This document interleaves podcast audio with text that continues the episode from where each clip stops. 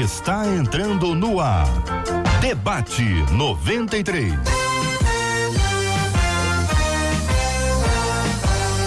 Realização 93 FM. Um oferecimento Pleno News. Notícias de verdade.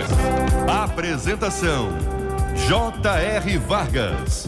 Alô, meu irmão! Alô, minha irmã! Aqui fala J.R. Vargas. Estamos de volta, começando aqui mais uma super edição do nosso debate 93 de hoje, minha gente. É terça-feira. Nós estamos juntos aqui na 93 FM. Essa é a 93 FM, essa aqui é a Rádio do Povo de Deus. Todo mundo ligado, participando com a gente de todas as partes do planeta. Hoje, de forma especialíssima, nós estamos aqui com a nossa câmera aberta no nosso estúdio da 93 FM, com a câmera aberta aqui nessa multiplataforma. À minha esquerda está o meu queridíssimo Cid Gonçalves e aqui estamos para compartilhar mais uma vez com esse povo querido que nos abençoa com a sua audiência, com a sua oração, essa super edição do nosso Debate 93 de hoje. Cid Gonçalves, como é bom ter você com a gente aqui no debate. Que Deus te abençoe sempre, meu irmão. A honra é toda minha, meu irmãozão, a honra é toda minha.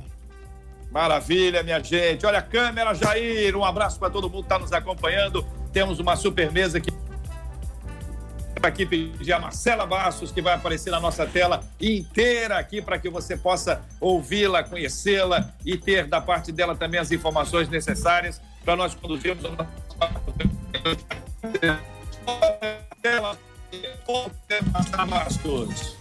Bom dia, JR. Bom dia aos nossos amados ouvintes. Estamos aqui preparados para mais um debate 93 que você participa pelo nosso WhatsApp 968038319, mas você assiste tudo tanto pelo YouTube quanto pelo Facebook. É só você acessar. Se você quiser ir direto para o YouTube, digita lá Rádio 93 FM, nosso canal ou Debate 93. Você vai entrar direto lá ou no nosso Facebook, você vai acompanhar com imagens e depois você pode compartilhar, JR.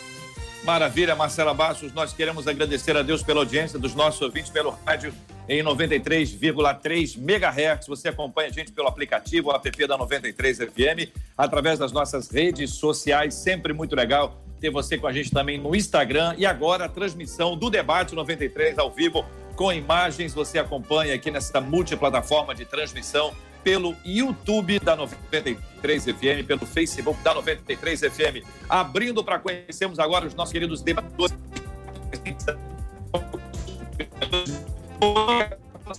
Malafaia, seja bem-vindo ao debate 93 de hoje.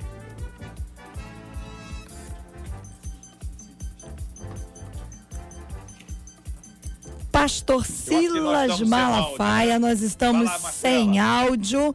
Nós Fala, já Marcela. já vamos recuperar Muito esse bem. áudio do pastor Silas. Pastor com a gente hoje também, o querido pastor Takayama. Pastor Takayama, seja bem-vindo ao debate 93. Bom dia, meu irmão. Alô, amigos. Elô, Marcela, J, JR Vargas, ao César, ao Paulo Borges e também a esse ícone do nosso Brasil, Silas Malafaia. Grande abraço a vocês. Para mim é um prazer, uma honra muito grande poder participar. Espero Alegria que tê-lo conosco, pastor. Alegria muito grande ter o senhor conosco aqui também. Pastor César Carvalho, seja bem-vindo ao debate 93 de hoje, meu amigo.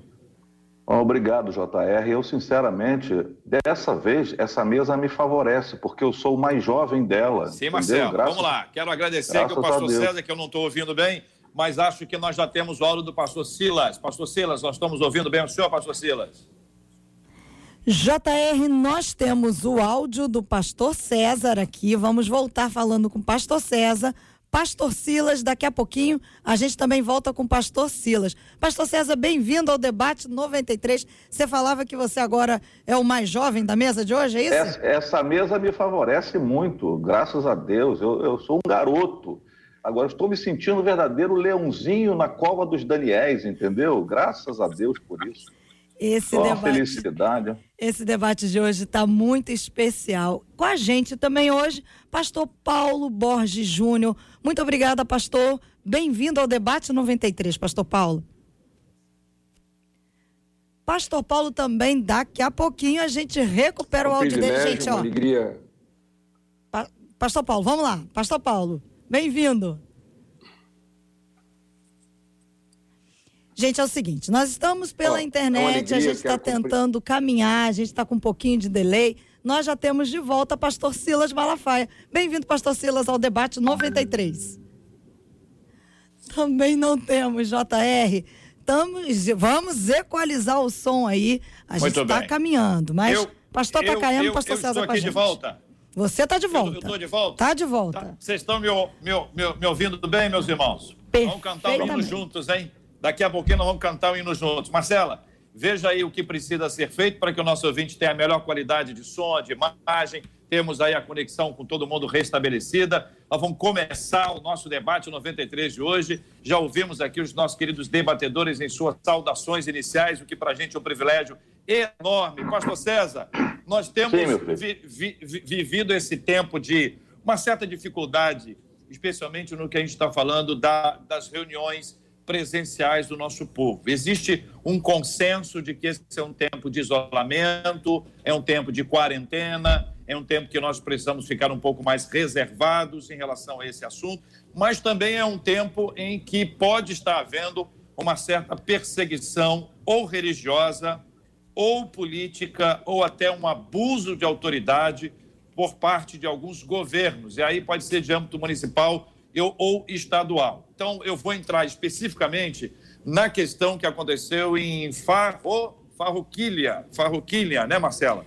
E onde nós, nós ti- tivemos o caso lá de cinco pessoas estavam numa casa, ah, tendo o que eles chamaram lá de uma reunião de oração, um culto doméstico, uma reunião que a gente faz, faz em casa, e eles foram não apenas impedidos, mas a polícia esteve lá. Eu quero começar ouvindo a sua opinião sobre, sobre, sobre esse assunto. Pastor Takayama, que é do Sul, vai ter uma perspectiva regional para nos ajudar. Ouvir o pastor Paulo Borges Júnior, ouvir o pastor Silas, que tem uma perspectiva bastante veemente sobre, sobre esse assunto. Aliás, eu ontem mencionei o seu nome exatamente para que a gente pudesse ter a, a fala dele aqui conosco hoje também sobre esse assunto. Pastor César, é com o senhor. É, de verdade, JR, a gente está vivendo um tempo que é um tempo de grande oportunidade para a gente rever algumas bases da, da, da sociedade, da, da, da relação que a gente tem com a igreja, de todos os processos. Mas, com certeza, é, essa, essa questão de Santa Catarina, se não me engano, Farroupilha. Em forquilhinhas, pastor. isso- Hein? Em forquilhinhas. Forquilhinhas. Forquilinhas. Então, esse, esse, esse lugar aí que, você falar, que vocês falaram.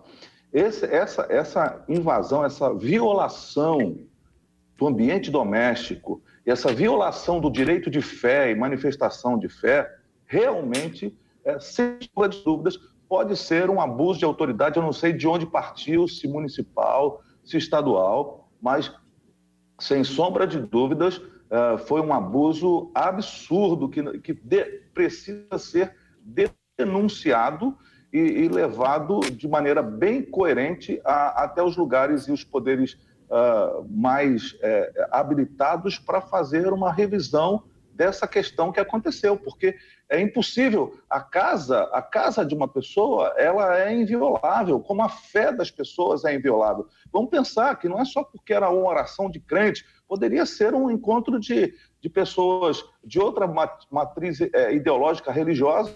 A casa de uma pessoa é um ambiente inviolável. A fé da pessoa deve ser respeitada em qualquer situação.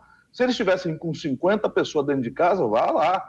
Mas cinco pessoas orando em sua é, é, beira as raias do absurdo e do abuso de autoridade. Eu não consigo entender que isso seja minimamente alguma coisa é, que, que tenha coerência com qualquer fundamento da nossa Constituição, que é a base para que apoia as, a, a questão da liberdade religiosa no país. Pastor Takayama, queremos ouvi-lo sobre, sobre essa. Eu estava ouvindo atentamente a questão apresentada é, pela, pela, pela, pela direção e o comentário do César Carvalho. Também estou de pleno acordo. Há uma orquestração aproveitando esse momento do coronavírus para tentar barrar o crescimento da igreja.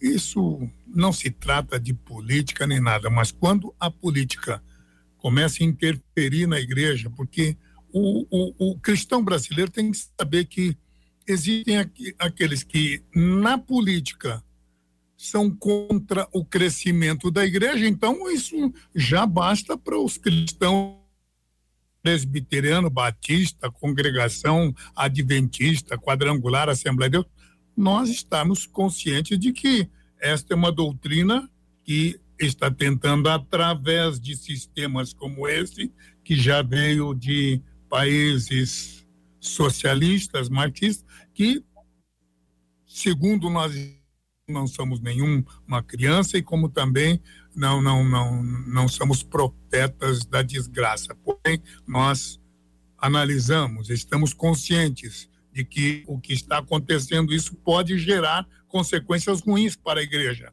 E uma delas é esta, como nós estamos vendo aí na cidade Forquilinha, Santa Catarina, porque Farroupilha é no Rio Grande do Sul. Forquilinha, Santa Catarina, onde cinco pessoas, isso, cinco mulheres estavam reunidas, foram proibidas. Eu só queria citar aqui a nossa Constituição. Essa gente pode parecer que são muito inteligentes, mas os cristãos que foram lá para Brasília enviados pelas igrejas foram mais inteligentes. No capítulo 5 da Constituição, e isto é Constituição Federal, é causa pétrea. Sabe o que é pétrea? Que não se pode mudar. Não é qualquer lei transitória ou momentânea que pode mudar. É causa pétrea. Artigo, artigo, ah, capítulo 5, artigo 6 Não a, a, o direito a culto é inviolável. Então, ah, talvez essas pessoas do estado aí de Santa Catarina ah, foram talvez inadvertidamente, sem ler a Constituição, porque você sabe que qualquer autoridade municipal, estadual, tem que obedecer aos seus juízes, aos seus governantes, mas não sabem eles que a, a, a lei maior que é a nossa Constituição e é causa e é, e é, e é cláusula pétrea não permite que coisas como esta aconteçam. Nós estamos, eh, vamos dizer, fomos mais uh, uh, saímos na frente com essa situação. Uhum. Não, Tudo bem, não... pastor Silas. O senhor, o senhor me escuta bem, pastor Silas? Continuamos sem Continuamos o sem o áudio do pastor, do pastor Silas. Silas. Marcela, vou pedir a você que, com a nossa equipe, por gentileza, ligue para o pastor Silas e ajeite isso aí. Nós queremos ouvir e o povo também. O povo também. Pastor Paulo Borges Júnior, quero ouvir a sua opinião sobre esse tema, meu irmão. Primeiro, eu quero cumprimentar todos. Finalmente, eu estava com dificuldade aqui de som, de tudo, tive que mudar o equipamento. Acho que agora eu vou poder participar da conversa te, te ouvindo bem. Eu imagino mais ou menos o que foi perguntado pelo tipo da resposta que está sendo dada aí. Foi, foi o seguinte: é, é, é esse, esse aspecto que aconteceu em Forquilinha, uh, Forquilinhas, quando você tem uma, um grupo de pessoas de uma mesma família sendo impedidos pela polícia ele houve um boletim de ocorrência de que elas estavam é, reunidas e não podiam estar re reunidas. Eram cinco pessoas de uma mesma família. Esse é o relato que a gente tem, a gente está compartilhando aquilo que a gente sabe, não é? Ah, e aí a polícia foi e impediu, dizendo que isso era inoportuno, isso era proibido, em razão de um decreto que prevê que isso não pode acontecer. A então, pergunta foi: isso pode ser entendido como uma perseguição religiosa, isso é um abuso de autoridade, isso é uma perseguição política. E aí, pastor Paulo Borges Júnior, o que pensa o senhor? É, é, Para mim, eu tenho, eu tenho meditado muito sobre isso. Eu acho que a gente não pode confundir é, perseguição religiosa com resistência espiritual. Eu acho que a igreja ela corre o risco de confundir enfrentamento, né, é, é, beligerância religiosa com resistência espiritual. E isso pode fazer com que a gente perca o foco daquilo que de fato é a nossa vocação. E eu acho que há um risco de a igreja, eu entendo a situação, eu acho que é um excesso de força como cidadão, como cidadão. A gente tem que lutar pela liberdade religiosa, isso é uma coisa. Então, como cidadão, nós lutamos lá na Constituição pela liberdade de expressão da fé, isso vale para todo mundo, não vale a pena pelos evangélicos mas como cristão. Agora não estou falando daquilo que é a nossa, a nossa bandeira de confissão. Falando daquilo que é a nossa convicção espiritual. Nós não podemos cair nesse ringue da beligerância, da defesa da fé, a, a ponto de comprometer aquilo que é o nosso testemunho espiritual.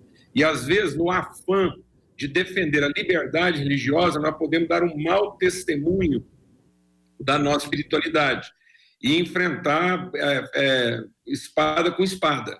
E aí a gente pode deixar brotar em nós um certo sentimento de defesa do direito e não de expressão da justiça. Então, a espiritualidade ela tem que estar compromissada com a justiça. Então, com o mesmo afã com que a gente quer ter nossos encontros e tal, também nós tínhamos que estar igualmente engajados em outros assuntos que são tão importantes ou até mais importantes para a sociedade do que a nosso próprio direito de culto. Então, às vezes, a igreja, como ela não está engajada em todos os assuntos, por exemplo, o Brasil vem vivendo uma desigualdade social terrível e muitas vezes nós não estamos sensíveis a isso. Então, às vezes, no afã de defender o culto, nós não estamos é, é, é, expressando nosso compromisso com a justiça. Então, é só esse cuidado. Eu entendo que, como cidadão, nós temos que ir lá nos termos da lei e tal, e trabalhar isso, a defesa da expressão, a liberdade de culto. Isso é uma coisa. Agora, nós não podemos, no momento em que o direito do culto é ferido, isso comprometeu o meu testemunho espiritual. E a gente querer é, conversar de igual para igual ou simplesmente discutir quem está certo quem está errado. E às vezes o nosso testemunho acaba sendo comprometido, que é também um ranço de defesa, de vingança, defesa de si próprio. É como, como quiseram vir pôr a mão em Jesus, e a ânsia de Pedro de defender Jesus foi lá e cortou a orelha do soldado. Então, aí isso vai virar o quê? Isso vai virar um embate religioso e não um enfrentamento espiritual. Então, nós estamos enfrentando uma realidade espiritual e nós não podemos cair na tentação do embate religioso. Ou seja, Jesus não tem que ser defendido. Nós não estamos aqui para fazer defesa da fé, nós estamos aqui para fazer testemunho da justiça. Pastor César, o senhor concorda, o senhor discorda? É por aí? É mais ou menos isso? É, é, é, a resposta do pastor Paulo Júnior, ela abarca os dois, os dois lados da história que são muito importantes. De verdade, é muito importante que a gente não, não saia cortando orelhas, porque de orelha em orelha a gente vai acabar todo mundo surdo, sem orelha, né? E, e, e é importante também, mas eu creio também ser importante posicionarmos a realidade cidadã que é essa questão da violação dos direitos individuais. Não se pode permitir efetivamente que, que situações dessa natureza, não é só da nossa fé evangélica, mas de qualquer manifestação de fé, sejam atropeladas de maneira uh, é, violenta por quer que se ache no direito de fazê-lo. Então, eu acho que essa, essa manifestação do Paulo Júnior tem muito a ver com esse olhar isso de, pelo, pelos dois lados, né? Olhar essa, esse, esse lugar da cidadania, que é um lugar muito importante, olhar, olhar para esse lugar uh, uh, da nossa fé e da nossa esperança, que está muito além da capacidade de alguém proibir-nos. Uma coisa é nítida: aquilo que se pensava que não se conseguir uh, está se transformando num, num lugar de testemunho extraordinário. Ontem mesmo eu fiz uma live longuíssima com um amigo, com muito assistindo, imagino que todo mundo está fazendo isso. Então, aquilo que poderia calar ou querer calar está se transformando numa possibilidade gigantesca de, de, de, de falar, de, de manifestar a graça de Deus, de compromisso de pregação. Então, é uma coisa que está. É, é, é, é, uma situação que está indo além. Nós estamos aprendendo a lidar com todas as coisas. Pastor Silas Malafaia, me escuta? Tá, tá ouvindo, Marcela? Começou a chegar e já caiu de novo, JR. Vamos. É, meu Deus do céu. Vamos lá, pastor. Nós estamos aqui ansiosos para ouvir, pra ouvir o pastor, Silas. Silas. É que o, re, o, recreio dos bandeirantes é longe, rapaz. É, isso, Marcela, é eu tenho a impressão viu? que é uma questão. Tática do Fila, para a gente no... ficar ansioso para ouvi-lo aqui. Para ouvi-lo, é estratégia. Muito bem, Marcela, vamos, vamos tentar harmonizar nossa mesa com dois, três, conforme anteriormente para a gente poder ver se consegue ouvir o pastor Silas. Vamos tentar mais uma vez? Aí a gente está acompanhando aqui as imagens, você que está acompanhando a gente pelo rádio em 93,3, está acompanhando. Quem está acompanhando a gente pelo YouTube, uma audiência maravilhosa. tanto no Facebook quanto no YouTube. Eu vou ler para vocês o trecho do decreto que faz menção a esse assunto, que é para a gente ter uma ideia um pouquinho mais clara, né? Eventos e reuniões de qualquer natureza, isso lá em Santa Catarina, ok? É Eventos, estadual. Estadual. Eventos e reuniões de qualquer natureza. Aí entra caráter público ou privado, incluídas excursões, cursos presenciais, missas e cultos religiosos ficam suspensos em todo o território catarinense por 30 dias. Então veja que é evento, reuniões de qualquer natureza, de caráter público ou privado, incluídas excursões, cursos presenciais, missas e cultos religiosos, ficam suspensos em todo o território catarinense pelo período aqui estabelecido anteriormente de 30 dias. A leitura desse texto faz para vocês alguma diferença nas abordagens anteriores? Traz um dado novo ou as palavras são mantidas nesse assunto? Queria dizer, Vargas, JR, o Paulo Borges também, a todos que estão nos ouvindo, que a Constituição Federal ela é superior a decretos estaduais, sejam de ministros, de secretários de Estado, de governadores ou de juízes de primeira instância. A Constituição Federal é superior a isso, ela comanda. Será que agora vai? Então, nós, com, com certeza, tá ouvimos. Alô? Com certeza Sim, ouvimos. Estamos te ouvindo. Estamos te ouvindo, pastor Silas. Com certeza estamos ouvindo a ponderação tá. do Paulo Agora Borges. eu, eu estou ouvindo vocês. Que... agora, Sila, agora não estou ouvindo Sila. Sua tua risada é, é, é característica.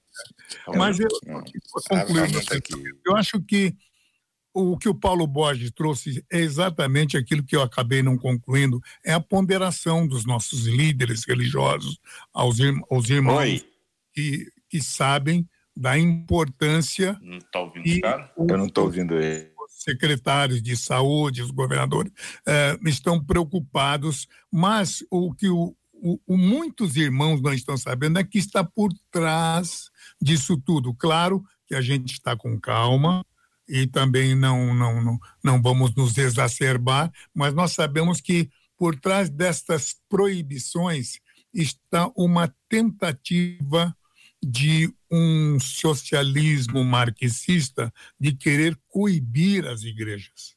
Bom, mas então qual seria a, a, o meu pensamento?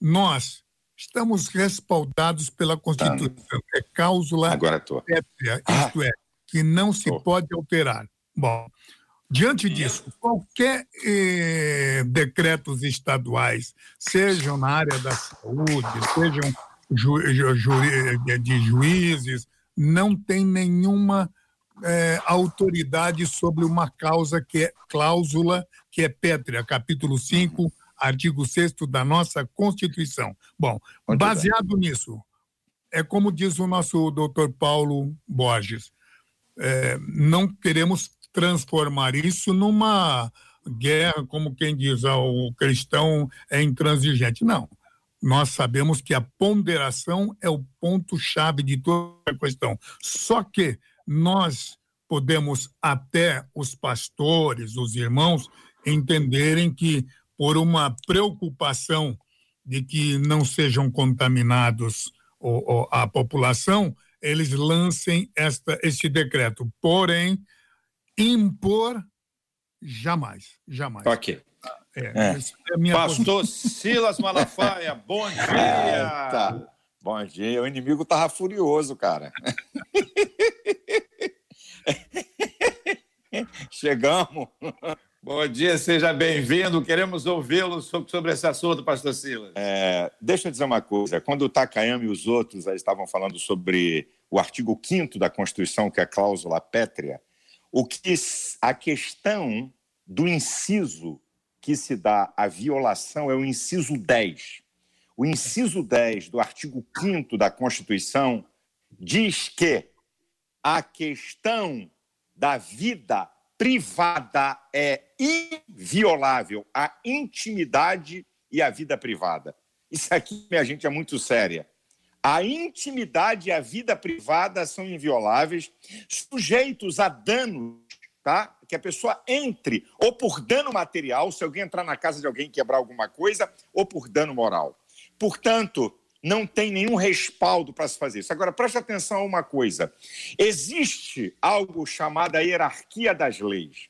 Primeiro, a Constituição, leis federais, leis estaduais e leis municipais.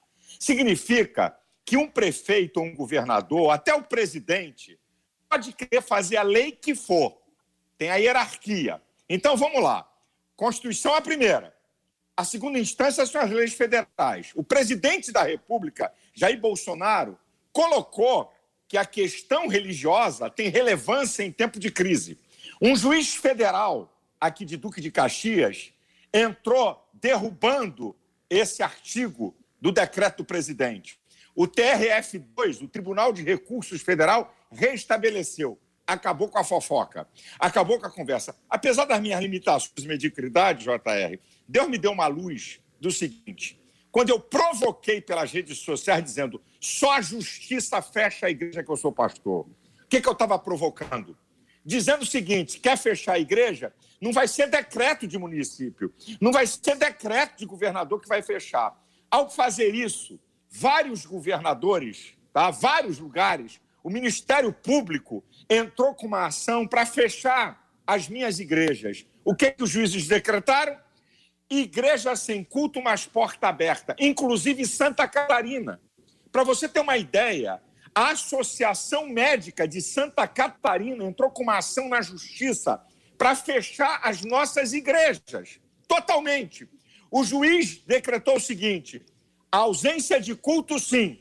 Igreja fechada, não, porque tem cláusula na Constituição que o lugar do culto é inviolável e tem proteção do Estado, como Takayama, Borges, César já falaram. Então, esse é um momento que, se a gente deixar decreto de prefeito e de governador violar isso, se a gente deixar esses caras soltos, amanhã eles fecham igreja por qualquer coisa e até por interesse político. Então, essa é uma hora importante que eles estão vendo que não adianta fazer decreto estadual municipal. E com todo respeito à minha palavra, o governador de Santa Catarina já pediu arrego.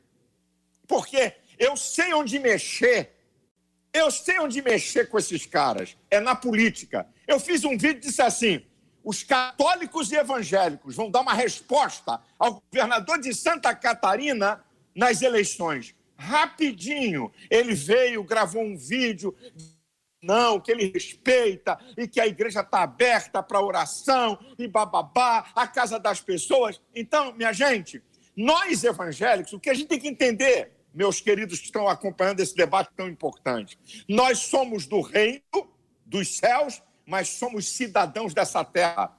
Paulo não menosprezou a cidadania terrena, a Bíblia. Jesus não menosprezou, dai a César o que é de César, dai a Deus o que é de Deus. Então, eu não abro mão. Eu não vou abrir mão e nós não podemos abrir mão. Para vocês terem uma ideia, eu vou encerrar aqui essa minha palavra. O prefeito da cidade de Lapa, Paraná, terra aí do Takayama, mandou fechar a minha igreja totalmente. O meu pastor, eu orientei todo mundo, uma, um celular com a câmera, se entrar na igreja. Ele entrou na igreja, com o secretário de Fazenda, com o secretário do Raio dos Parta, tá? Nós viemos lacrar a igreja. Aí meu menino disse assim: olha, primeiro que você já está violando o espaço. Aqui você não pode entrar para violar. E nós não vamos fechar. E botou na porta da igreja, que a igreja estava lacrada, eu falei: arranca. Xingou meu pastor, mandei arrancar, desafiei ele e disse: Você quer ir aonde? Quer ir no tribunal? Nós vamos em qualquer instância. Nós não podemos arregar em cima de uma falsa espiritualidade. Esse é um tempo de nós mostrarmos que somos cidadãos do reino, mas somos cidadãos brasileiros com direitos garantidos na Constituição Federal. Debatedores, pastor Paulo Borges Júnior, pastor César Carvalho, pastor Takayama, que acrescentam a esse ponto, concordam, discordam, fica à vontade. É, ô, ô Júnior, eu, é, eu queria insistir num ponto aqui, mas sem parecer que eu não entendi a pergunta ou que eu estou fora do assunto. É, eu creio que a gente tem que ter uma, uma sensibilidade, é, uma das coisas que, que é, às vezes na nossa vida a gente tem excesso de sinceridade. E a sinceridade sem a sensibilidade pode nos deixar suscetíveis. Então, a sinceridade desacompanhada de sensibilidade gera uma susceptibilidade. A susceptibilidade vai fazer com que, às vezes, a gente corra o risco de reagir. Ao reagir, a gente é passivo e não ativo que todo processo reativo ele foi estimulado por alguém que não a, a, o, o, verdadeiro a, a, verdadeira motivação. Então, toda vez que eu vou reagir, a minha única preocupação é que a igreja tem o privilégio de ser proativa, dela, dela, dela mostrar que ela é a comunidade ativa e não a comunidade reativa. Então, por exemplo, é, a gente precisa fazer uma diferença, claro, eu vou ser bem rápido, sobre obediência e subserviência. Obediência incondicional é a Deus, certo? Então, eu sou obediente incondicionalmente a Deus. As autoridades, nós somos submissos. Então, Deus me permite, em determinado momento, dada a minha sensibilidade, não a minha susceptibilidade. Então, não é porque eu estou sendo, sendo susceptível de uma circunstância eu estou sendo sensível à voz do Espírito. Sendo sensível à voz do Espírito, eu posso desobedecer uma autoridade terrena e me submeter às consequências disso. Então, eu posso ser um transgressor. Nem toda transgressão é um delito, apesar de todo delito ser uma transgressão. Então, o cristão ele é chamado a transgredir, mas não porque ele está sendo susceptível de uma provocação, mas é porque ele está sendo sensível à voz do Espírito. Então, vou explicar isso melhor. Por exemplo, quando veio essa situação toda do coronavírus, no nosso caso particular, nossas igrejas suspenderam as reuniões públicas, não porque isso foi um decreto de lei. Porque nós entendemos, de bom senso, que essa seria a nossa melhor oferta. Se houvesse um decreto de lei proibindo a gente reunir, e na nossa sensibilidade ao espírito, a gente entendesse que aquilo não, aquilo contraria uma obediência principal a Deus, ou seja, nós estaríamos desobedecendo a Deus e não reunir, então a gente desobedeceria e nos submeteríamos, cantando hinos de louvor, às consequências da nossa desobediência. Então nós estaremos desobedecendo, mas ao mesmo tempo nos submetendo, como os cristãos fizeram. Era proibido pregar, eles foram lá e pregaram. Mas na hora que eles foram presos, eles não reagiram. Eles não evocaram o seu direito. Eles simplesmente louvaram a Deus. José foi preso injustamente? Foi. Por que ele desobedecia? Porque Paulo foi preso. Porque ele desobedecia. Ele foi lá e fez uma desobediência civil. Mas ele se submeteu à autoridade, porque na hora que ele estava na cadeia, ele não estava lamentando, ele não estava lá é, se vitimizando da sua situação. Ele continuava proativo, ele continuava agindo e dando testemunho próprio. Minha única preocupação é que, às vezes, na defesa do direito, nós podemos comprometer a nossa autoridade espiritual. Então, uma coisa é o meu poder de direito, legal, a lei me confere isso, mas o meu poder não pode comprometer minha autoridade. Então, eu não posso ficar vitimizado numa situação onde eu sou o protagonista. O cristão é o protagonista. Então, quando ele é, ele é impedido do direito, ele, daquilo que é diante de Deus, ele pode até desobedecer, mas ele se submete às consequências da sua desobediência. Nesse caso, eu acho que as igrejas elas não tinham que estar ponderando se estão proibidas ou não, de lei, de continuar reunindo. Elas tinham que avaliar uh, o decreto e entender qual é o papel delas na sociedade em termos do seu testemunho. Se elas entendessem que deixar de reunir compromete a sua consciência de fé e compromete o seu testemunho, não pelo exercício do direito de continuar reunindo. Não é o direito de continuar reunindo é saber se reunir ou não compromete a integridade do meu testemunho. Se compromete a integridade do meu testemunho, então eu vou desobedecer e vou submeter as consequências da minha desobediência. Só que vou cantando louvores, vou lá, como os cristãos eram queimados na arena, louvando e não lamentando. E não amaldiçoando as autoridades que os prenderam. Paulo estava na cadeia louvando. Então ele estava em desobediência civil, mas em submissão de autoridade. Uhum. Não é permitido desobedecer quando isso fere a minha obediência maior a Deus. Então, eu tenho uma obediência incondicional a Deus. Se naquilo que é o meu testemunho e a minha vocação, minha sensibilidade ao Espírito, eu tenho que desobedecer, eu não vou ser suscetível da ação penal. Eu vou sofrer as consequências da minha desobediência consciente. Então, nesse momento é. agora, as igrejas não avaliando se elas estão proibidas ou não de continuar reunindo. Elas têm que uhum. se a sua reunião favorece ou compromete o seu testemunho junto à comunidade. Onde ela entender que a reunião favorece a comunidade, que é a forma dela servir a comunidade, seu momento, então que ela desobedeça e okay. sofra as consequências da sua desobediência, louvando. É, e não é, ou praguejando contra a autoridade que o prendeu. É só eu, eu, eu, só quero fazer uma colocação. Eu estou entendendo o que o Paulo está colocando, mas no caso aqui do Brasil, nós não estamos desobedecendo absolutamente nada. Porque a autoridade também pode cometer uma coisa chamada abuso de autoridade e querer contrariar as leis estabelecidas que nos protegem. Então, qualquer pastor que abriu a sua igreja, não para fazer culto, mas que abriu e que vários prefeitos e governadores mandaram fechar tudo, eu abro a igreja. Eu abro a igreja porque eu não estou em desobediência, não tem nem a ver nada com Deus. Eu estou no meu direito constitucional de uma lei maior que me garante e a lei menor quer afrontar a lei maior. Então, aqui eu entendi muito bem a articulação do Paulo muito inteligente que ele fala, e de fato isso aconteceu e acontece hoje em países islâmicos que tem uma lei proibindo a pregação do evangelho. O pastor vai lá, prega e é preso. Numa boa, ele está correto. Vai cantando, dando glória a Deus e aleluia. Mas no nosso caso aqui no Brasil, não é esse o caso. Aqui no Brasil é transgressão de lei, de autoridade, abusando da própria lei que ele tem que estar submetido. Aqui é diferente. Então, eu peitei isso, encarei esses caras e falei: tô desafiando mesmo, porque eu sabia o que eu queria. Sabe por quê? Porque eu vi um monte de pastor abaixando a cabeça e trancando toda a igreja por causa de um decreto de prefeito que não tem autoridade para isso. Eu disse: é, é, é, aqui não, você não tem autoridade para isso. Aí eu, aí eu entro na do Paulo. Se a lei maior da nação diz tem que fechar tudo, aí eu vou decidir se vou transgredir essa lei e obedecer a Deus ou não. Mas o caso do Brasil é diferente. O caso do Brasil é que nós estamos respaldados pela lei maior que governa a nossa nação. Pastor Takayama. Eu só queria complementar o que o, o Silas está falando.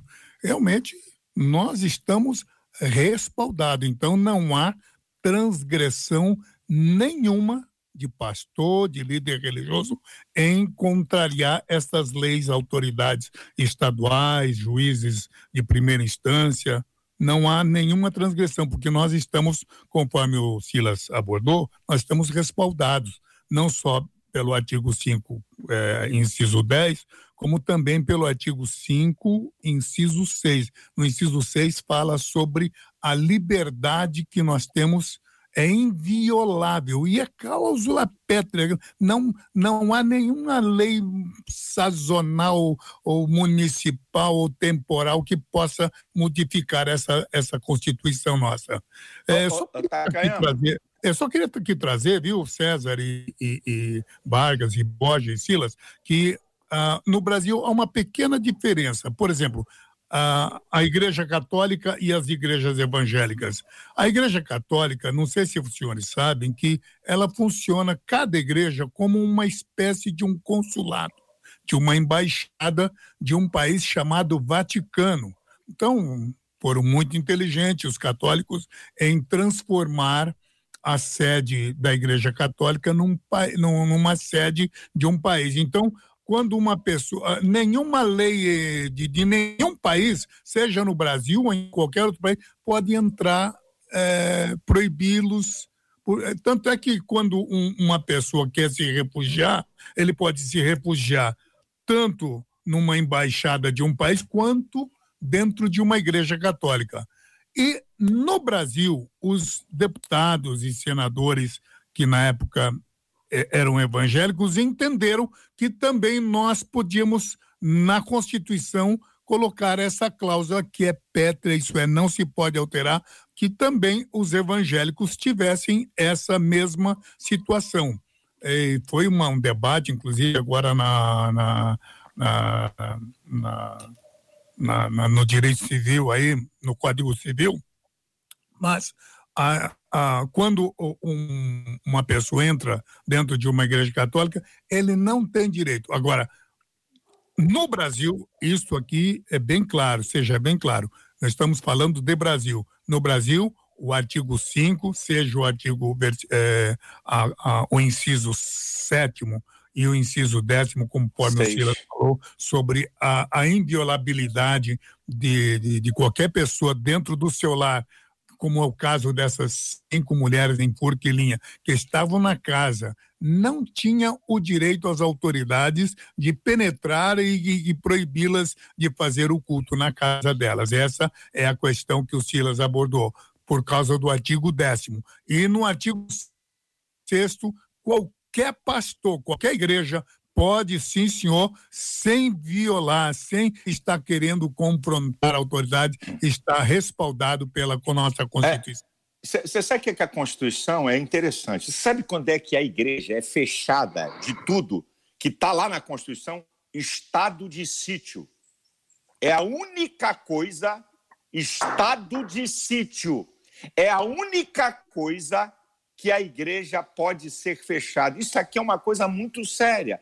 Estado de sítio é a nação está correndo perigo, certo? De uma desordem total, total, por questões políticas, golpe de Estado, derrubada de presidente, e se estabeleceu o estado de sítio, aí pode fechar a igreja. Fora isso, meus senhores, ninguém, e pelo contrário, tem que ter a proteção do Estado. Eu posso chamar a polícia para proteger o lugar do culto, se alguém tentar violá-lo. Ainda tem essa. A coisa é muito, muito séria. Pra, eu, eu vi o Takema falar agora, e muita gente não entende, e ele deu uma palavrinha rápida, eu quero só reafirmar. Cláusula pétrea são as cláusulas que a Constituição pode mudar, mas elas não mudam. A federação, ok? A separação de poderes, as eleições e o artigo 5 que é das garantias. Muda tudo na Constituição, mas essas quatro coisas não podem mudar. Pastor César. Eu diria o seguinte: é, a discussão é muito importante e esse olhar também para a questão da, da nossa sensibilidade. Ok, vamos buscar tudo aquilo que a gente pode buscar, todo o nosso direito, mas de maneira a, a que nós não é, é, ultrapassemos o limite da, da, da nossa fé é da sensibilidade da nossa fé. Ante qualquer coisa, ante qualquer é, é, é, disputa, nós precisamos pensar efetivamente, essencialmente, na estrutura da nossa fé. Então a gente vai manifestar tudo aquilo que nós estamos fazendo aqui agora, com respeito e dignidade, mas antes de qualquer coisa, lembrando sempre do nosso testemunho, ou seja, a maneira com que nós vamos fazer isso. Deixa eu puxar dois pontos aqui, um deles nós já abordamos e talvez um pouquinho mais, mas eu vou começar pelo outro, que é o seguinte. Uh, eu tenho a impressão que a maioria já tem hoje, nesse instante, mantido as suas igrejas, embora abertas, mas sem os cultos presenciais, né? As igrejas estão com as portas abertas, mas sem a, a, a reunião do povo ali, sem os cultos presenciais. Mas a gente tem informação de que alguns, alguns, alguns, alguns lugares, a Marcela talvez me, me ajude a, a lembrar aí algum nome, uh, de, de, de cidades onde até a transmissão do culto pela internet, Facebook, YouTube, a partir do templo, a partir do templo, isso tem sido de alguma forma ou censurado, ou perseguido, ou ou há alguns temas que têm sido discutidos sobre esse ponto especificamente. Então, eu trago para os irmãos a seguinte colocação. Veja, ah, não estamos realizando os cultos presenciais. A maioria das igrejas não está. Ah, isso é, é, é um fato. Segunda coisa, as igrejas podem estar com as suas portas abertas. Pelo que eu entendi até aqui, não há nada que nos impeça de manter a igreja com as portas abertas, o que não pode haver e que não está acontecendo, mais por uma, por uma questão de, de consciência coletiva, são esses cultos presenciais. Mas há algum impedimento, irmãos, há algum impedimento em algum lugar para que o culto da igreja seja transmitido pela igreja a partir da própria igreja? Ou seja, o pastor tem que ir para a casa dele para transmitir a pregação dele, a partir da casa dele, ou ele pode para a igreja, tendo estrutura para isso, transmitir o culto da própria igreja? Algum impedimento nessa linha? Tem alguma, algum, algum dado? Tem, Marcelo? JR. Esse impedimento aconteceu em Poços de Caldas e em Fortaleza, dos cultos que estavam sendo transmitidos online de dentro da, das próprias igrejas quando foram invadidas por agentes. Me parece que teve uma igreja católica também, não teve isso, não? Que uma igreja católica também, as pessoas entraram e o padre continuou ah, com a câmera aberta, enfim, parece que tem eu acho que é essa de, Eu acho que é esse de Poços de Caldas, Poços de Caldas foi uma igreja, igreja católica. Poços de, Can... de Poços de Caldas foi uma igreja anglicana. Anglicana. É. Muito bem. E aí, quem quer iniciar? Pastor Silas, vamos começar? É, é deixa, eu dizer uma coisa para você. Os decretos dos governadores e prefeitos, eles proíbem aglomeração. Tá? Se você pegar qualquer decreto de qualquer estado, de qualquer prefeitura, a, a, o que eles colocam é aglomeração. Então, significa que se eu estou transmitindo um culto na minha igreja com três, quatro, cinco pessoas, isso não é aglomeração. Não é considerado aglomeração. Então, é mais uma intromissão do Estado onde não pode. Eu, o meu conselho é o seguinte: espalhe isso para o povo evangélico e católico dessas cidades para ver se o governador e o prefeito vão ser reeleitos. Tem que ir lá, meu filho. Olha, tem que tocar onde dói. Eles não entendem outra linguagem. Takayama está rindo porque ele sabe o que eu estou falando. Ele, ele foi deputado muito tempo. É ir lá na ferida. Nós, desculpa a minha expressão aqui, temos que deixar de ser trouxa. Nós temos que ir na linguagem deles. Por que o governador de Santa Catarina gravou um vídeo rapidinho para se desculpar? Porque eu fui lá na ferida do cara. Eu digo, não tem problema não, governador. Fique tranquilo, um vídeo que deu mais de 200 mil visualizações. Fica tranquilo, que nós, evangélicos e católicos, vamos te dar uma resposta nas eleições. Então, a mesma é. coisa para o governador do Ceará. A mesma coisa para o prefeito de, de, de Poço de Calda. Porque isso é uma transgressão, eles não podem. A, a, a igreja está cheia para assistir o culto. Não pode. Agora, você fazer um culto, quantas pessoas se utiliza? Cinco, seis? Isso não é aglomeração. Contraria aquilo que eles mesmos decretaram. É, eu, eu, acho que isso é, é importante deixar claro é, é, o conceito efetivo de aglomeração, porque eles usam uma palavra, é, mas não definem o que é de fato aglomeração. E aí eles podem entender ou, ou não a quantidade de pessoas como uma aglomeração, depende do eles tamanho do número. espaço que você César, Exa eles exatamente. Põem número. Eles põem números, César. Então, 50 pessoas. Número. Então, colocando algumas... número, isso facilita. Isso aí, eles põem. Existem algumas armadilhas que as nossas pseudas é, desculpa, as autoridades fazem. Por exemplo, eles podem até proibir a chegada de tá pessoas em, em, logradouros públicos, ruas, praças, é, locais de eventos, ginásios de esporte, mas não podem proibir reuniões. É direito e é inviolável o direito ao culto. Mas é claro que eles vão buscar uma forma, eu não sei como é que chama isso em, jurisdição, mas o, o, o, precedente que eles, que o Silas está abordando e que é muito perigoso, exatamente porque se um, um, uma autoridade no estado aí, vamos dizer, Santa Catarina, consegue a, a vitória sobre essa questão, eles depois podem utilizar isso como, como jurisprudência. É, jurisprudência. É, vocês são advogados, sabem disso. É, essa jurisprudência pode criar dificuldades para os pastores. Então, de uma situação, é, como eu disse, vamos usar a ponderação, claro, vamos entender que as nossas autoridades não estão querendo prejudicar ah, quando, quando não querem a aglomeração de pessoas. Porém, temos que lembrar muito claramente que impor essas regras para a igreja jamais, como diz o, o, o, o francês, jamais.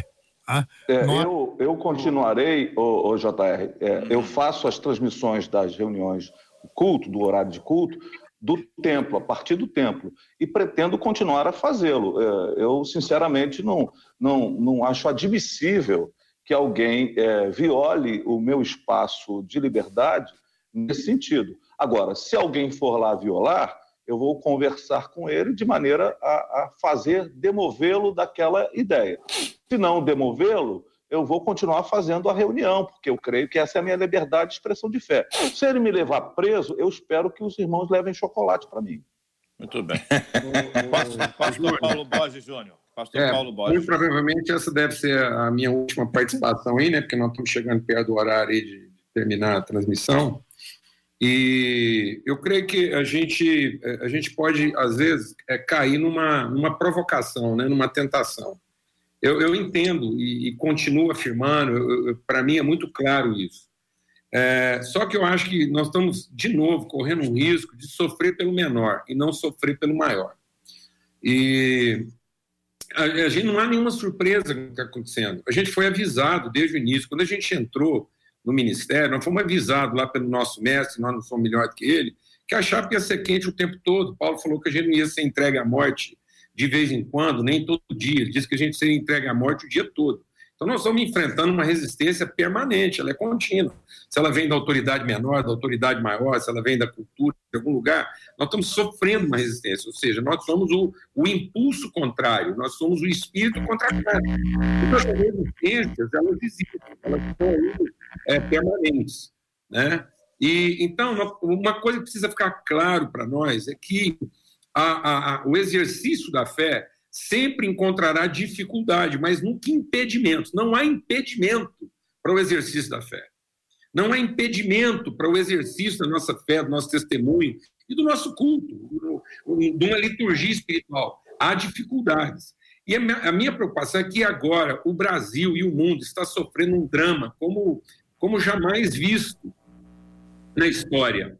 E talvez nós, como igreja, estamos perdendo a oportunidade de usar nossa criatividade, usar nossa energia, usar nossa força em gerar alguma coisa que seja mais perspectiva, seja mais proativa, que aponte um caminho, uma direção para toda a sociedade, do que gastar nossa energia na defesa do direito do, do culto público. Eu entendo isso, está garantido. Agora, se a autoridade menor prendeu, então vamos apelar para a autoridade maior soltar. Isso está está resolvido. Essa questão está resolvida. Com mais ou menos dificuldade, com mais ou menos força, com mais ou menos tempo de cadeia, essa questão está resolvida. Não é a prioridade do Brasil. A prioridade do Brasil hoje não é liberdade de culto. A prioridade do Brasil hoje é promover um modelo de justiça, um país que seja habitável, e essa é a grande oportunidade da igreja estar usando o seu tempo. Nós estamos estimulando nossos jovens. Os nossos jovens estão indo na internet, eles estão aí o tempo todo. É a grande chance que nós temos de falar com os nossos jovens, porque eles estavam deixando de frequentar o culto para ficar na internet. Então agora podemos falar com eles na internet e fazer um apelo para que eles sejam criativos, para que eles caiam para dentro, para que eles venham ajudar a gente a encontrar soluções propositivas, que ao sair disso a gente tenha um país habitável, uma sociedade justa, uma igreja que seja mais espiritual e que nunca se renda a, a, a, aos seus, às suas dificuldades, como se fosse impedimento. Nós nunca vamos estar impedidos de nada, nunca. Nunca estaremos impedidos de coisa alguma. Agora, sempre enfrentaremos dificuldade. E agora existe um campo aberto diante de nós para que a igreja produza um, um testemunho de proatividade, de que ela está engajada com o interesse da comunidade, não na defesa do seu próprio direito que ela é pastora da comunidade, que ela tem soluções para apresentar, que ela é criativa, ela é inventiva. A Idade Média era a Idade Média, o tempo da obscuridade, porque quando alguém resolvia construir uma catedral numa vila, ela ocupava, ela escravizava todo o arquiteto, todo o engenheiro, todo tecelão, todo artesão, toda costureira, ou seja, toda a capacidade criativa da vila ficava refém da construção de uma catedral que levava 100 anos. A catedral terminava pronta, mas o entorno dela era miséria e pobreza. Porque ela drenou, ela usou toda a capacidade criativa para a defesa dela mesma. Então agora é hora da igreja usar a sua capacidade criativa para pastorear a comunidade. Nós temos a grande oportunidade de pastorear a cidade. Há uma cidade sem pastor. Nós temos que olhar para a cidade e perceber que a cidade é, uma, é um, é um rebanho sem pastores. Então, em vez de exercer o direito da nossa reunião, nós podíamos estar exercendo a responsabilidade do nosso pastoreio. Nós temos uma responsabilidade de pastorear a comunidade. Eu entendo os nossos motivos, uhum. entendo debate, e não estou dizendo que tem uma coisa mais certa ou mais errada, não é essa a questão. É a nossa oportunidade de concentrar nossa energia, concentrar nossa criatividade, nossa inventividade, nosso proativismo, nosso profetismo. Nós somos profetas dessa geração. E onde não há profecia, o povo se corrompe. Porque nós não podemos ter como resultado de todo esse sofrimento que, no fim de tudo isso, os, os espíritas, os macumbeiros, os, os, os, budistas e os evangélicos vão continuar tendo o direito de reunir e continuar fazendo seus cultos. Eu creio que não é essa a questão prioritária nesse momento. Nós começamos com esse debate, é isso, nós estamos discutindo isso, mas para dar a nós o privilégio de entender qual é a nossa maior responsabilidade e não qual é o nosso principal direito. É só isso, é, eu entendo.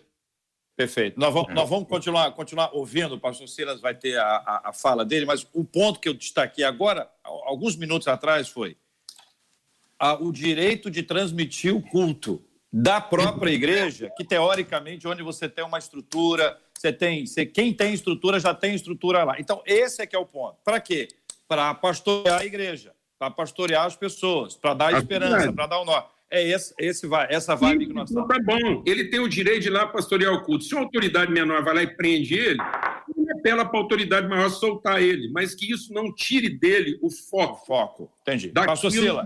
É, é o principal momento dele agora, só isso. É, eu queria dizer aqui algumas coisas. Primeiro, que o apóstolo Paulo, ele convocou a sua cidadania quando ele foi injustiçado. Então, isso é um direito líquido certo você invocar sua cidadania. Segundo lugar, todos os vídeos, desde que começou a história de coronavírus, todos os vídeos que eu faço, eu dou uma palavra sobre a questão da cidadania, o que está acontecendo, o jogo político está acontecendo, e eu termino meus vídeos com uma palavra profética. Eu declaro que nenhum mal sucederá na tua casa e na tua família. Eu declaro que todas as previsões catastróficas sobre essa nação caiam por terra. Eu declaro que depois que acabar o negócio de coronavírus, nós vamos ter um tempo de prosperidade e bênção. Agora, se eu também viver só no mundo espiritual e me alienar do que está acontecendo no Brasil, sabe o que, que vai acontecer, minha gente? Daqui a pouco, qualquer prefeito e governador que não gostar da cara de um pastor vai se achar no direito de fechar a igreja. Tem um jogo muito poderoso. É claro que a igreja tem esse papel, tá? A igreja que eu estou distribui cesta básica, fiz campanha do Hemorrio, que em uma hora e meia as 120 bolsas de sangue foram preenchidas. Então, tudo isso que o, que o pastor Paulo falou, perfeitíssimo. Nós não podemos perder esse momento como um momento profético para as famílias, para a nação. Nesse, nós estamos tendo uma pandemia de pânico. Pânico, minha gente, pior do que coronavírus. Pior, HN1. Pior do que coronavírus. Morrem no Brasil 28 mil pessoas por ano por contaminação de água. Morrem no Brasil.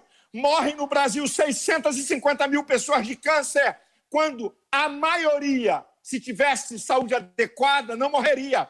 Então, nós temos que mostrar à sociedade que há um espírito de pânico e de medo. E o medo destrói as defesas imunológicas e não tem remédio contra coronavírus. Então, nós temos que navegar, ao mesmo tempo que estamos dando uma palavra, como Paulo falou, de sermos uma igreja militante do reino, de mostrar o reino, de mostrar saídas espirituais, nós temos que mostrar o que está acontecendo. Ah, só para vocês terem uma ideia. Cinco minutos de notícia ruim não processada no cérebro produz 20. Escute isso, minha gente. Cinco minutos de notícia ruim sem ser processada no cérebro produz cinco horas de baixa de imunidade. Significa que se você assistir 20 minutos de notícia ruim, um dia a sua imunidade caiu. Então, nós temos que mostrar esses alertas que existem. Morrem 8 milhões de pessoas por ano de fome. Ninguém fala nada. Ninguém fala nada. Então há um pânico e vou fazer uma declaração aqui.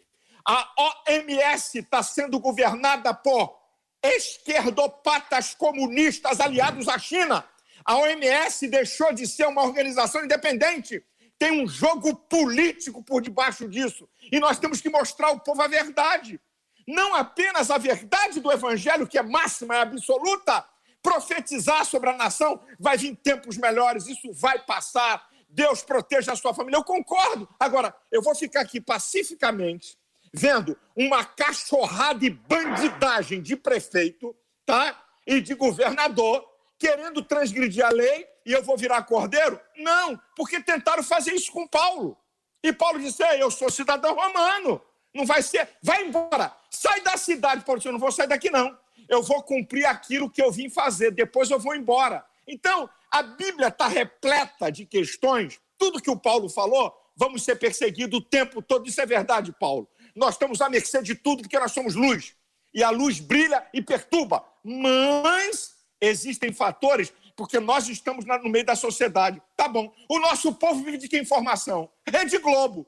O nosso povo vive de que informação? Imprensa. Então, se eu ficar apenas aqui do lado espiritual e não informar o jogo que está acontecendo, não alertar o povo que não precisa ter pânico, porque o HN1 vai matar, já matou e vai matar mais gente do que coronavírus, isso é provado, dados científicos provados. E eu vou declarar mais uma coisa.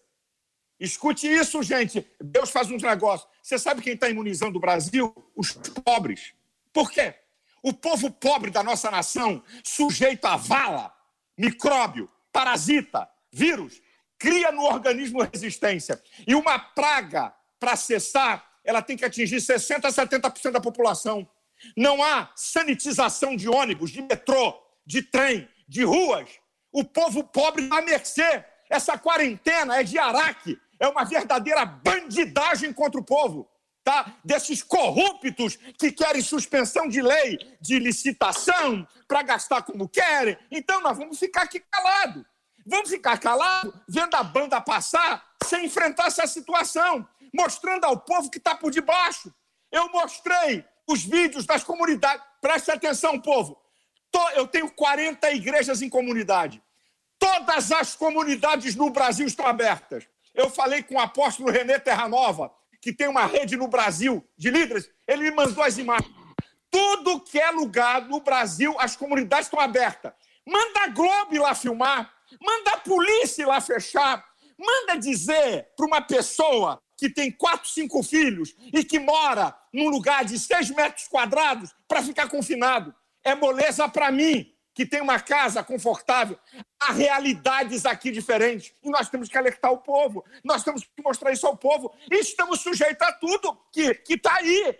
Não vamos deixar de pregar o evangelho. Não vamos deixar de dar a viva esperança que só nós temos. A viva esperança. Isso tudo passa. Que nós temos uma esperança maior. Se aqui você não estiver conquistando coisas, se aqui você ficar doente, se morrer, se acontecer qualquer desgraça, nós temos uma viva esperança. Agora, eu não vou me omitir da minha cidadania e da minha responsabilidade profética e da minha responsabilidade de alertar a nação, com todo respeito.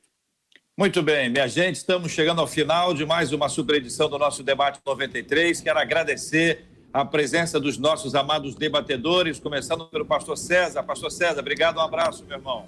Eu que agradeço o JR mais uma vez e foi um prazer estar com essa turma brilhante, extraordinária, gente que é do bem e gente que tem uma palavra de Deus para o nosso coração. Muito obrigado, pastor Paulo Borges Júnior. Um abraço aí para o povo de Goiânia. Cadê o microfone do pastor Paulo, minha gente? Espera aí, pastor Paulo, nós não estamos ouvindo o senhor. Agora, microfone dele, Marcela, está fechado. Um forte abraço a todos. Obrigado, pa, viu, Júnior, pa, pela pastor, honra. Pastor Paulo, vou pedir para o senhor começar a sua despedida outra vez. É o tá começo obrigado, da sua despedida. Por favor. Está ouvindo agora? Agora sim. Valeu, obrigado, muito obrigado. Me senti extremamente honrado de sentar nessa mesa, um grande privilégio. Abraço, Silas, Takayama, César. Obrigado a todos. É muito bom a gente ter facilidade para ter conversas difíceis. Às vezes as pessoas têm dificuldade e só querem ter conversas fáceis. Então hoje a gente conseguiu ter uma conversa difícil, com honra, com dignidade, respeito. Espero que isso tenha sido, no mínimo, testemunho e encorajamento para outros irmãos terem também conversas difíceis. Eu acho que a gente ouviu tudo e agora cada um aproveita com sensibilidade do espírito, na onde, em cada lugar, em cada realidade, em cada situação. Obrigado, pastor Paulo Borges Júnior, vai estar com a gente em outras ocasiões também. Pastor Takayama, aquele abraço, meu irmão. Ô, meu querido Vargas, eu queria agradecer por poder participar, quero agradecer a equipe da rádio aí, da 93, é isso? A, isso. A, Lu, a Marcela, a você, Vargas, e conhecer a gente. Eu nem estou ouvindo Takayama. O Paulo Borges, grande abraço. E o Silas, mas o senhor não precisa ah. dizer, ah, dentro ah. da nossa igreja Assembleia de Deus, ele é o, como diz o nosso ícone. Grande abraço, Silas.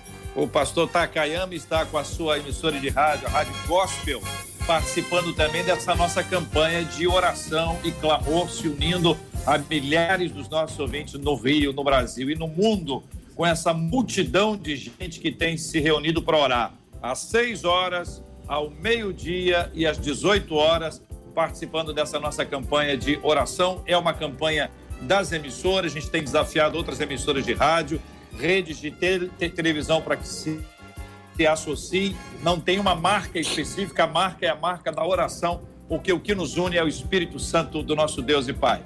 Pastor Silas Malafaia, obrigado, um abraço, meu irmão. Olha, JR, é um prazer sempre estar aqui com você, a sua inteligência em conduzir o debate, estar com esses amigos, esses homens de Deus aí brilhantes, inteligentes, não é? Takayama, César, Paulo Borges, gente, gente que sabe das coisas, né? Porque o bacana do debate é exatamente isso. Nós temos ideias diferentes, mas somos irmãos em Cristo e estamos pelejando o mesmo reino. As pessoas têm que entender isso. A gente pode discordar de muita coisa, mas nós temos uma coisa que nós não vamos discordar nunca: que Jesus é o Senhor e que nós pertencemos à Igreja do Deus Vivo. Muito obrigado, um abraço a todos. Maravilha. Nós vamos orar juntos agora e eu vou pedir que o pastor Silas seja aquele que vai orar conosco nessa nossa campanha de oração nós temos buscado a bênção de Deus, a graça dele. Temos orado, pastor Silas, todos os dias, o senhor bem sabe disso, há muito tempo, pela cura dos enfermos e consola os corações enlutados. A gente sabe que tem gente hoje que uh, não está muito bem, que sente falta de uma pessoa amada, ou está numa luta espiritual muito grande dentro de casa, gente que está vi vivendo esse tempo de incerteza e precisa dessa graça de Deus que é capaz de nos dar uma uma nobre esperança que vem da parte dele. Então, só agora com o pastor Silas na tela, nós vamos orar juntos, encerrando o nosso debate 93 de hoje, em nome de Jesus. Senhor, te louvamos e te damos graças porque tu continua no controle de todas as coisas. Tu és o Deus, Senhor absoluto. E no poderoso nome de Jesus, em concordância, porque a tua palavra diz o que é ligado na terra é ligado no céu. E nós concordamos que agora curas, pessoas que estão acompanhando esse debate, que você seja curado, que esse mal seja repreendido da tua vida em nome de Jesus. Que o Senhor console os aflitos, aqueles que estão angustiados, que a paz que excede todo entendimento possa entrar e penetrar no seu coração. E declaramos em nome de Jesus: nenhum mal te sucederá, nem praga alguma chegará à tua tenda. Declaramos que todas as previsões catastróficas para o Brasil sobre coronavírus caiam por terra. Sejam envergonhados os profetas do caos. E declaramos que nós vamos ver um tempo de prosperidade no Brasil que nós nunca vimos na nossa vida. Declaramos a bênção sobre a casa de cada brasileiro e que a tua igreja se levante com poder e autoridade para manifestar o teu reino aqui na terra e que todos tenham a bênção, a paz e a presença do Senhor. Em nome de Jesus. Amém e amém. Que Deus te abençoe. Você acabou de ouvir Debate 93.